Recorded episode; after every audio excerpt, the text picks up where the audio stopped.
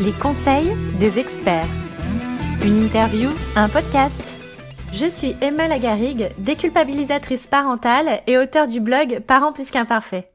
Il y a quelques temps, j'ai eu la chance de réaliser une super formation afin de devenir formatrice animatrice en discipline positive pour les parents. Durant cette formation, j'ai rencontré Jean-Sébastien Notez, coach spécialisé dans les adolescents et jeunes adultes, et aussi bien sûr formateur en discipline positive pour les parents. Aujourd'hui, j'ai le plaisir de l'interviewer afin qu'il nous apporte des clés pour qu'on puisse se préparer le plus sereinement possible au passage à l'adolescence de notre enfant. Bonjour Jean-Sébastien. Bonjour Emma. Alors, est-ce que tu pourrais, s'il te plaît, te présenter en quelques mots? Bonjour à tous les parents plus qu'à parfait. Donc euh, moi je suis Jean-Sébastien Notez, je suis coach spécialisé dans les adolescents. Euh, donc euh, je me suis formé à la, au processus de coaching, qui est un processus qui est au départ adapté pour les phases de transition en entreprise. Donc je me suis formé à, pour accompagner les entreprises, mais dans mon, ma formation, je me suis spécialisé sur, les ados. Donc j'ai fait une formation spécifique pour bien comprendre les particularités des adolescents et pouvoir adapter le processus de coaching aux adolescents. Parce que je pense, et c'est ma conviction, que les phases de transition, euh, il y en a très peu dans la vie, euh, et de passer de l'enfance à l'adulte est une phase de transition quand même assez importante et qui nécessite forcément un accompagnement euh, dans un monde aujourd'hui de plus en plus complexe. et que, mm.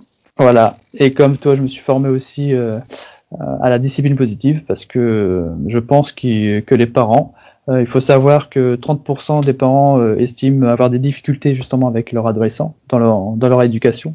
Donc euh, c'est vrai que les outils de discipline positive permettent justement apporter un accompagnement et, des, et un peu d'aide aux parents. Hmm. Voilà. Bah, c'est sûr que bon, quand on est un, un parent d'un jeune enfant, l'adolescence, c'est vraiment une période qu'on redoute parce qu'on sait pour l'avoir vécu qu'elle est qu'elle est difficile à vivre. Comme tu parles en effet de, de transition euh, de vie, c'est c'est vrai que c'est un, un, moment euh, pas évident. On peut vite se sentir démuni en fait quand on est parent parce qu'on a l'impression que notre enfant euh, nous échappe, que le lien euh, s'effiloche. Du coup, j'ai une première question à te poser. Est-ce que l'adolescence, ça, arrive d'un coup? Est-ce que quand on est parent, on la voit arriver? Alors, euh, l'adolescence, euh, ça n'arrive pas comme ça du jour au lendemain. Euh, c'est quand même une mutation, donc comme toute mutation, elle dure. Maintenant, on parle plus même d'adolescence, c'est-à-dire que la période d'adolescence est de plus en plus longue. Ce qu'il faut savoir réellement, c'est que l'adolescence, c'est un mot qu'on met pour justement ce passage de l'enfance à l'adulte, et cette période dure plus ou moins longtemps selon l'époque où on vit. On était plus vite adulte euh, avant parce qu'on était plus vite confronté aux difficultés de la vie, donc on était, euh, on était mûr plus rapidement. On estime que l'adolescence, c'est de 14 ans jusqu'à 24 ans. C'est par rapport euh, ah au changement physique de l'adolescent. Donc ça, c'est plutôt les neurosciences qui analysent justement et qui estiment cette phase par rapport aux mutations du corps, du corps de l'adolescent. D'accord. Voilà, donc ça n'arrive pas d'un coup et ça dure longtemps. ça dure, ça dure euh, quelques années pendant cette phase, c'est vrai que. Ouais, je suis très surprise en fait des, mm. des âges. Mm. Voilà, oui, oui. Après, c'est une moyenne, hein, je veux dire. Euh, euh, tous les, tout, le, enfin, tout le monde n'est pas adulte à 24 ans. Euh, certaines personnes vont être adultes bien avant 24 ans. Ça dépend mm. aussi de la vie de, la vie de l'enfant. Ça dépend, ça dépend de l'environnement aussi. Et puis aussi, euh, enfin moi j'entends quand même beaucoup de parents qui, ont l'impression que leurs enfants deviennent euh, entre guillemets ados de plus en plus tôt. Mm. Euh, parce que là, tu parles de, de 14 ans d'un point de vue physique et neurologique. Mm. Mais on a ce, ces, ces pré-ados, en fait, où des fois les, les parents ont envie de se. c'est tirer une balle, quoi, parce que c'est vraiment difficile à gérer, même un enfant qui a 11-12 ans, on se dit c'est pas possible, quoi. C'est vrai qu'il y a une préadolescence qui commence à naître un peu entre 10 ans et 14 ans. Euh, qui on sent, on sent les, nos enfants qui sont euh, sollicités et, et, poussés un peu à devenir, euh, à, à, vivre un peu ce, ces phases de changement qui est l'adolescence. Mais c'est plutôt c'est une, préadolescence qui n'est pas physique, c'est une préadolescence qui est plutôt liée à la société dans laquelle notre enfant évolue, en fait, ah, et qui sont de plus en plus stimulés, stimulés et très tôt. du coup, ça les, voilà, ils sont plus, ils rentrent plus facilement dans une phase d'adolescence sans y être vraiment, en fait. D'accord. Je te remercie par rapport à, à, à cette réponse. maintenant, j'ai une deuxième question pour toi. Euh, quels sont, selon toi, les trois points sur lesquels les parents plus qu'imparfaits de préado devraient accorder leur attention? Pour les parents plus qu'imparfaits qui veulent accompagner leur enfant vers l'adolescence et accompagner l'adolescence vers l'adulte, les trois points vraiment euh, qu'il faut travailler, je pense, c'est euh, la confiance en soi. Pour moi, c'est essentiel, je vous expliquerai pourquoi. la responsabilisation et l'autonomie c'est aussi des points euh, vraiment importants euh, pour que notre enfant soit un adulte dans une société qui évolue et bouge rapidement. Ça, c'est une réalité. Et la connexion, alors j'appelle ça la connexion aux valeurs humaines, c'est-à-dire euh, être connecté entre nous. Et mm. ça, c'est quelque chose qu'on commence à perdre de plus en plus avec l'outil numérique. C'est une valeur qu'il faut travailler, je pense, pour avoir des futurs adultes posés dans un monde qui est le monde d'aujourd'hui et, sur lequel ils doivent évoluer et trouver une place. c'est clair. Bah, la connexion, moi, c'est vrai que c'est un sujet qui me tient particulièrement à cœur. Et euh, j'en parle beaucoup dans mes articles et podcasts. Et, euh, et voilà, du coup, je constate que c'est euh, important à tous les âges. Donc, pour ça, merci. Tu voulais détailler un petit peu la confiance en soi. Donc, on a parlé d'ado. Il faut savoir que dans la phase d'adolescence, euh, il y a deux changements. Il y a des changements physiques et des changements cognitifs. Donc le changement physique, bon, ça c'est simple à observer. On peut se poser la, question tout à l'heure est-ce qu'on voit arriver l'adolescence? Euh, Oui, on peut la voir arriver déjà en observant euh, notre enfant, notre enfant qui est en train de muter. Donc pour un garçon, ça va être ça va être les poils, ça va être il va se mettre à grandir les, pieds, les, les, pieds qui vont grandir en premier. Donc c'est déjà là un signe qu'on va on va voir physiquement les hanches pour les femmes, pour les filles du coup.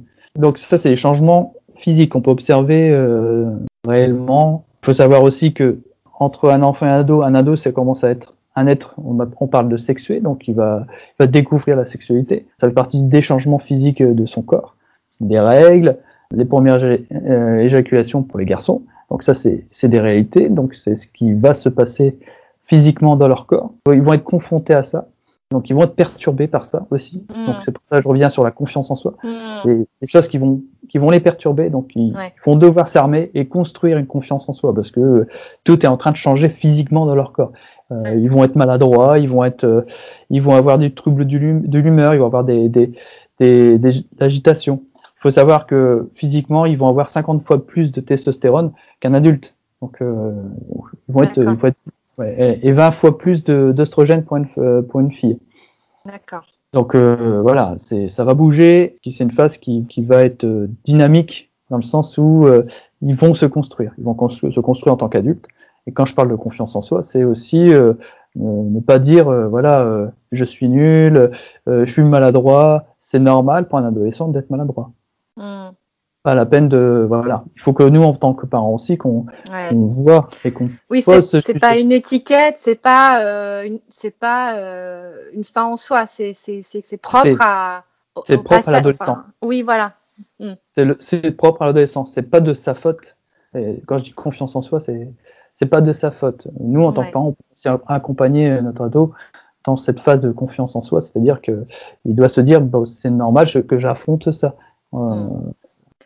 Ouais, donc éviter, euh, éviter les, les, les, petites phrases euh, dévalorisantes, quoi. C'est ça. Ouais, mm. ça c'est pas voilà. Il faut dire que il faut prendre conscience que cette phase d'adolescence, euh, c'est une phase de construction. Mais dans une mm. phase de construction, on doit solidifier les bases, et c'est là qu'on construit les bases de, pour être adulte. Euh, après, je parlais de changement cognitif, c'est-à-dire que le cerveau, il n'est pas fini, de, il est en train de mûrir. Donc, il y a des changements aussi euh, au niveau de, de, sa conception. Donc, tout ce qui est raisonnement, prise de décision, recul, c'est pas encore tout à fait mature. Euh, la construction n'est pas finie. Donc, il y a tout ce qui est impulsivité, prise de risque, gestion des conflits est différente entre un adolescent et un adulte, parce que cette construction du cortex préfrontal n'est pas finalisée. Donc, c'est mmh. aussi normal que notre adolescent ait des comportements euh, excessifs. mm. euh, impulsif. C'est expliqué par les neurosciences. Donc c'est euh, normal aussi d'avoir ce genre de comportement. Donc c'est pas un adolescent qui est contre vous, c'est un, adolescent qui est en train de muter. Il faut changer notre regard aussi vis-à-vis de, de, cet être en mutation. Voilà. Ce que j'essaie aussi de, de, dire et de, et de, de partager, c'est que nous, en tant que parents, on doit changer aussi notre regard vis-à-vis de notre adolescent. Et, euh, et c'est important aussi de, de dire c'est normal. Et pour lui, c'est important parce que sa adolescence où il va construire euh, la confiance en soi. Et je pense qu'en tant qu'adulte, l'arme pour affronter la vie d'adulte, c'est la confiance en soi. On peut devenir un adulte aguerri dans un monde d'adulte à partir où on, a confiance en soi. Cette phase d'adolescence, c'est la phase pour moi où on construit euh, cette arme. Voilà. Hmm. D'accord. Est-ce que tu aurais euh, un ou deux outils ou en tout cas conseils pour justement euh, améliorer et développer la confiance chez nos, ados? Alors pour améliorer la confiance chez nos ados, pour avoir une vision plus globale en fait. Pour il n'y a pas un outil particulier. Il y a des points d'attention à avoir. Donc la confiance en soi fait, fait premier partie du point à travailler, mais aussi, le, je te disais aussi la responsabilisation, oui. l'autonomie.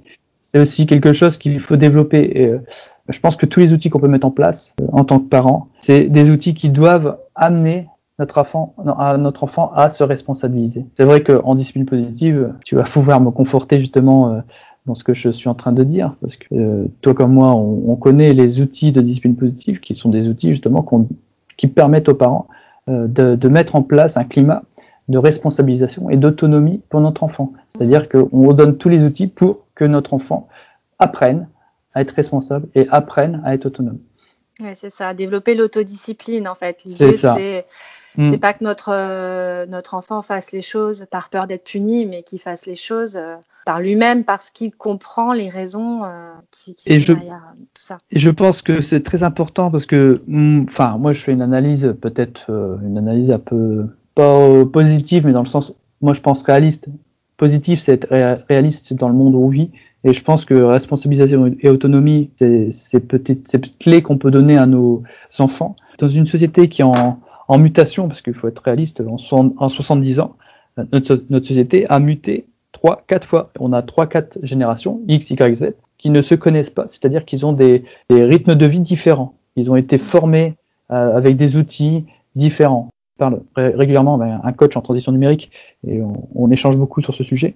C'est la première fois depuis un certain temps où les parents ne connaissent pas l'environnement des enfants. Moi, en tant que parent, je ne connais pas l'environnement de mon enfant. Euh, mon père connaissait mon environnement, enfin à peu près. Et les générations d'avant connaissaient l'environnement parce que ça ne mutait pas, la société ne mutait pas, c'était plutôt quelque chose de récurrent. Là, on est dans une phase où on est en, une explosion de technologie et la société qui gravite autour de ces, cette explosion technologique euh, change et nous, moi, je connais pas ce que vit mon, enfant. Je, ne peux pas donner de conseils. Par contre, mon enfant connaît mieux la société ou les outils que moi. Donc euh, il y, a, y, a, quelque chose où aussi il faut être en connexion. Et euh, c'est un des mots euh, qui vient après connexion humaine. On, est, on doit être en connexion avec notre enfant parce qu'il faut se dire que notre enfant peut-être connaît mieux son avenir que nous. Notre vision de son avenir n'est peut-être pas la bonne. Et peut-être que lui connaît mieux son avenir que nous parce qu'on ne sait pas et c'est une réalité. Euh, il faut savoir que 30 ou 40% des métiers n'existeront plus d'ici 20 ans. On ne sait pas. Il y a une, grande partie des métiers qu'on ne connaît pas encore. Donc dans 20 ans, on ne sait pas quels seront les métiers de l'avenir.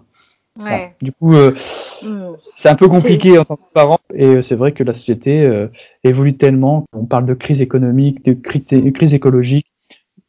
Tout ça, ça fait partie de notre société et c'est ce que nos enfants entendent et vivent donc c'est vrai que les responsabiliser, c'est un outil, c'est quelque chose qu'on peut transmettre et quelque chose où on est sûr que ça restera dans le temps. Bah, je trouve ça incroyable ce que tu nous dis parce que c'est une vraie euh, prise de conscience parce que c'est vrai qu'en tant que parent, on pourrait avoir tendance, on peut avoir tendance à se dire qu'on sait ce qui est bien pour notre enfant, euh, on veut son bonheur, mais son bonheur, euh, on a peut-être tendance à avoir une idée précise en fait de ce que peut être le bonheur pour lui, et je trouve ça euh, très très très pertinent et intéressant ce que tu viens de dire par rapport au fait que c'est vrai que finalement on, on connaît très mal l'environnement de nos, enfants, on est, on est un peu démunis. C'est vrai, c'est quelque chose que j'ai entendu récemment dans une conférence. Et, la phrase qui m'avait percuté, c'était en voulant faire le bien, on fait des actions négatives. On fait le mal. En voulant faire le bien, on veut faire le mal. Et en tant que parent, on a tendance à vouloir tellement faire du bien pour notre enfant qu'on est tellement passionné, on l'aime, il y a tellement une émotion forte, on est tellement en lien, on, veut son, c'est puissant, ce qu'on veut pour notre enfant, c'est extrême. Et on peut pas se rendre compte qu'on fait mal, en fait, quelque mm. chose. Et c'est pour ça que j'adore ton titre, les parents plus qu'imparfaits. Oui, on est des parents plus qu'imparfaits, parce qu'on adore notre enfant. Et euh, le, fait d'avoir ce lien, cette connexion avec notre enfant, c'est cette possession un peu, c'est notre enfant fait de nous des parents imparfaits. Et c'est vrai que ça nous oblige à avoir euh, un certain recul et c'est vraiment pas évident. Tu avais autre chose à rajouter par rapport à ces points ou hmm, On a parlé de connexion humaine, mais euh, je pense que, que c'est la seule chose qui ne va pas euh, muter. On est vraiment dans une société où on est dans le savoir, savoir, la connaissance. On est submergé d'informations, on a tout ce qu'il faut autour de nous pour, pour devenir des gens intelligents, avoir la connaissance, la technologie, voilà, on est dans une, on a une profusion d'informations, tellement d'informations qu'on oublie peut-être l'essentiel, qui est peut-être plus simple à mes yeux, euh, c'est euh, euh, les interactions, les émotions, les interactions entre les hommes. Et ça, c'est vrai que la connexion à l'homme, le savoir, et moi je parle de, plutôt d'un savoir-être, savoir-être par rapport à quelqu'un d'autre, ça c'est le numérique ne peut pas ne peut pas le transmettre. Il n'y a que nous, en tant que parents, ou que nous, en tant qu'hommes, qu'on peut euh, travailler sur soi pour euh, avoir un savoir-être. Ça passe déjà par nous, un savoir-être, euh, c'est pas évident, mais le développement de personnel, le travail sur soi, l'introspection. donc ça, ça, va par les émotions, l'empathie, la méditation. moi j'aime bien, c'est dire apprendre à apprendre. C'est hmm. un peu une boucle vertueuse, c'est apprendre à apprendre. Hmm. Voilà. D'accord. Euh, là, on a, on a beaucoup parlé euh, justement de l'explosion euh, numérique, technologique, etc. Mm. J'aimerais bien qu'on en parle un, petit peu plus au, sujet des écrans, parce que c'est vrai que les jeunes, ils sont de plus en plus tôt accros aux écrans. Est-ce que tu aurais un conseil à donner pour éviter que ça dégénère au moment de l'adolescence, justement, pour prendre ce sujet à temps? C'est vrai que le numérique, comme tout parent, ça me fait peur. Euh, sérieusement. Hein. Euh, je, suis un, enfin, je suis un ancien euh, professionnel de l'informatique. J'ai travaillé sur Paris dans le domaine informatique. Et j'ai lu un article justement récemment sur la Silicon Valley et, les personnes qui ont, qui ont travaillé dans toutes les startups. Et il y a un mot d'ordre qui est il faut faire attention à cet outil numérique qui est donné justement entre tous les, toutes les personnes qui travaillent dans ce monde numérique. Il faut faire attention. Mais moi, je tiens à dire que c'est un outil. Et comme tout outil, euh, quand on, inventait le silex, c'était un outil. On peut se blesser avec, on peut se faire mal, c'est coupant. Euh, le numérique est un outil. Donc on peut se blesser, on peut se faire mal, et il y a des dangers derrière. Donc à nous aussi d'apprendre, euh, quand je disais apprendre à apprendre, c'est apprendre à utiliser l'outil numérique tel qu'il doit être utilisé, c'est-à-dire comme un outil et pas comme, un, comme une substitution, une substitution à la vie réelle, par exemple. Donc, nos vigilances, la vigilance qu'on doit avoir en tant que parent, c'est cette limite-là, c'est de, de dire c'est un outil. Donc, c'est vrai que ça a des avantages. Euh, je lis beaucoup et je regarde, il y a des études scientifiques qui étudient justement l'effet numérique, les jeux vidéo. Qu'est-ce qu'est-ce que ça peut apporter un adolescent Comme je vous ai dit tout à l'heure, l'adolescent, c'est un être en construction. Et l'outil numérique lui permet justement d'explorer l'être humain aussi. Quand on parle des réseaux sociaux, par exemple, euh, ça peut être un très bon bac à sable pour justement se confronter à la vie réelle, à, aux interactions avec euh, d'autres personnes, donc négatif ou positif, avoir des commentaires qui sont blessants, c'est une confrontation, donc c'est une, c'est une réalité. On, est dans la vie de tous les jours, quand on sera adulte, on sera en équipe, on va travailler dans une entreprise, on va être confronté à d'autres personnes qu'on va pas forcément apprécier ou qui vont dire des choses qui vont, qui vont être blessantes. C'est une réalité. On est fait pour euh, contribuer et appartenir à un groupe. Et on doit apprendre à contribuer à appartenir dans un groupe. Donc l'outil numérique peut permettre à ça. Je vous ai dit aussi que l'adolescence c'était un cerveau qui était en construction. Et euh, c'est vrai que euh, les jeux vidéo, par exemple, permettent justement d'alimenter un peu ce, cerveau qui est en train de, se construire et justement d'aider, de, ramener, de amener des éléments à ce cerveau pour qu'il se construise.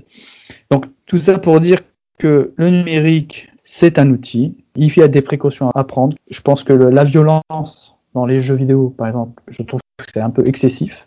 Donc euh, mm. euh, peut-être avoir un contrôle sur, justement sur les jeux accessibles par nos, par nos enfants ou adolescents. Euh, et le temps, comme un adolescent n'est pas mature en soi, donc il a, on a vu, je vous ai expliqué que son cerveau est en construction, donc il peut y avoir une addiction qui peut se créer vis-à-vis des, écrans. Et nous, en tant que parents, il faut qu'on fasse attention entre ce qui est une, enfin, le temps passé devant un écran Est-ce que c'est vraiment euh, quelque chose où c'est une fuite de la réalité ou c'est quelque chose qui complète? Parce que euh, il a envie de se détendre et que c'est son outil pour se détendre, par exemple. C'est vrai que c'est pas évident parce que le numérique et les jeux vidéo peuvent être un outil bénéfique euh, pour l'adolescent, mais en tant que parent, il faut quand même mettre des règles. Donc c'est vrai que c'est très difficile de dire, euh, enfin le numérique actuellement, on ne sait pas, le, on connaît pas les métiers de demain. Donc si notre enfant apprend à, donc je parle toujours d'apprendre à apprendre, apprend par le numérique peut-être un futur métier qui n'existe pas. On pense aux youtubeurs par exemple, euh, mm. Et les youtubeurs qui, qui, sont qui explosent et, et voilà ils, ils, vivent de leur de leur métier du coup qui devient YouTube c'est un métier, euh, c'est leur métier, c'est leur métier du futur. Est-ce qu'on doit couper nos enfants de leur futur métier? Je sais pas. Je peux pas répondre à cette question-là. On peut juste informer nos enfants des méfaits du numérique, donc leur expliquer. La formation permet justement de protéger un peu nos adolescents et nos enfants de cet outil, un outil qui est le numérique. Ouais. Et puis comme euh, comme on disait tout à l'heure, euh, la, la, connexion reste importante. La connexion dans le sens euh, humain, hein. euh, parce que c'est en discutant, en échangeant, en créant un lien avec notre enfant qu'on arrivera euh, déjà à le sensibiliser. Et puis aussi à mieux connaître ses goûts, parce que c'est vrai que quand on échange avec notre enfant, on peut aussi un petit peu creuser pour savoir ce qu'il aime faire d'autre ou ce qu'il aimerait faire d'autre pour essayer de, de qu'il puisse s'intéresser à d'autres passions afin qu'il passe pas tout son temps euh, devant, devant un écran. Je pense que je pense que ça c'est important aussi hein, de, de, garder ce, ce lien. Mm. C'est important de savoir ce que fait notre enfant sur les écrans. Aussi, euh, Si on se ferme les yeux en tant qu'adulte, euh, on ne sait pas. On perd l'information et la connexion, comme tu, comme tu soulignes, est, est important. C'est vrai.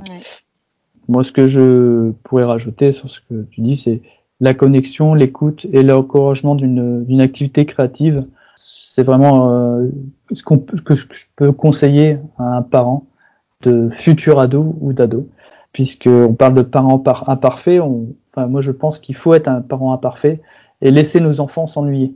C'est-à-dire que l'outil numérique n'est pas quelque chose qui doit euh, pallier l'ennui. L'ennui est source de, de, création pour un enfant. Mm. Soyons des vrais parents imparfaits et laissons nos enfants s'ennuyer un peu. Oui, je pense que, je pense que tu as raison. Ok, alors si je résume un petit peu euh, tout ce que tout ce qu'on a dit en quelques mots. Hein.